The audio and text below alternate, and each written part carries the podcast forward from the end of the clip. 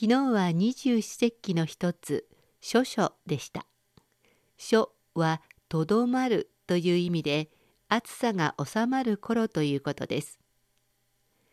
日本にいた時と違って北京ではこの二十四節気通りに季節が動いていくような気がします。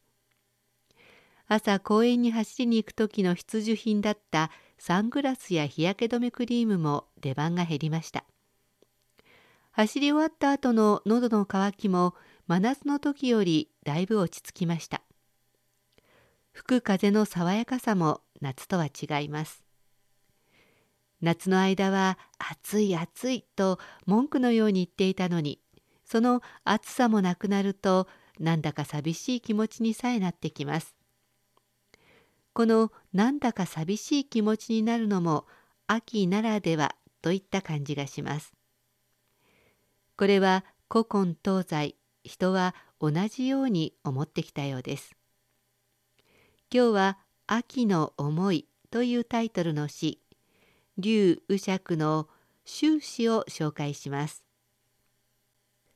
終始劉宇釈自古逢秋悲寂寥，我言秋日胜春朝。晴空一鹤排云上，便引诗情。道必消。いにしえより秋におうて赤涼を悲しむ。我は言う、終日春潮に勝ると。赤空一角雲を排して登る。すなわち市場を引いて壁章に至る。もう一度中国語で聞いてください。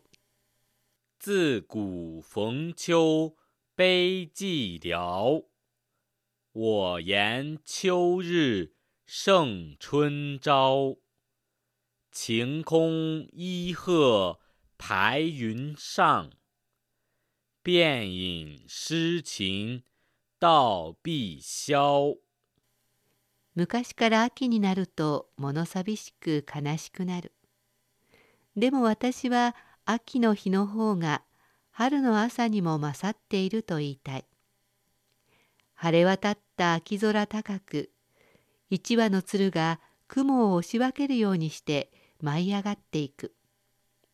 それは人の市場を誘うように、大空の上まで登り詰めるようだ。作者、劉宇釈は中東の詩人。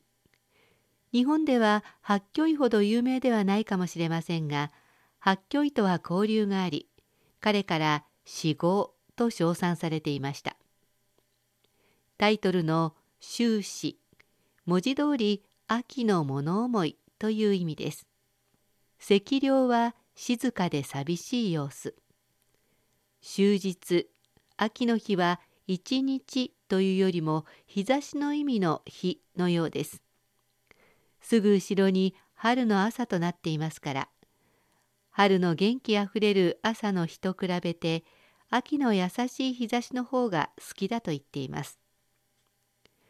雲を排しての排しては排除してという意味ですから雲を押し分けるような様子でしょうか。便利の便はすなわちと読んで言い換えればという意味です。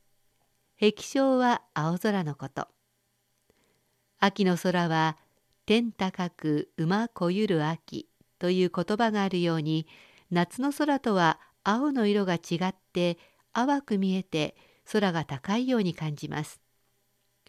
また秋絹と目にはさやかに見えねども風の音にぞと秋の訪れは風が知らせてくれますが今日の詩を読んでみると秋の訪れは空の色にも現れるように思います。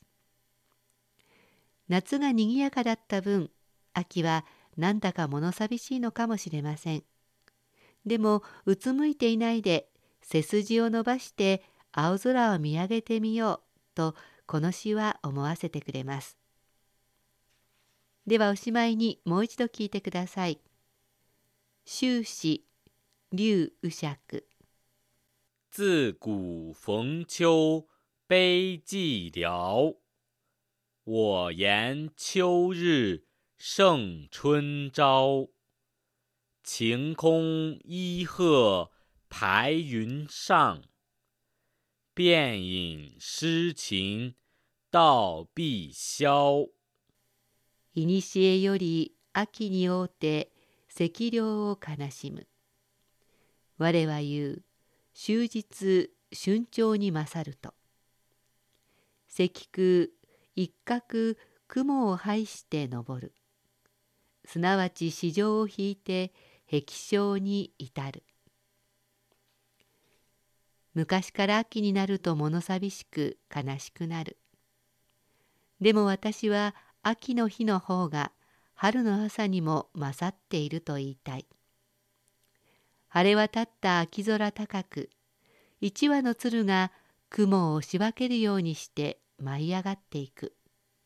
それは人の市場を誘うように大空の上まで登り詰めるようだ。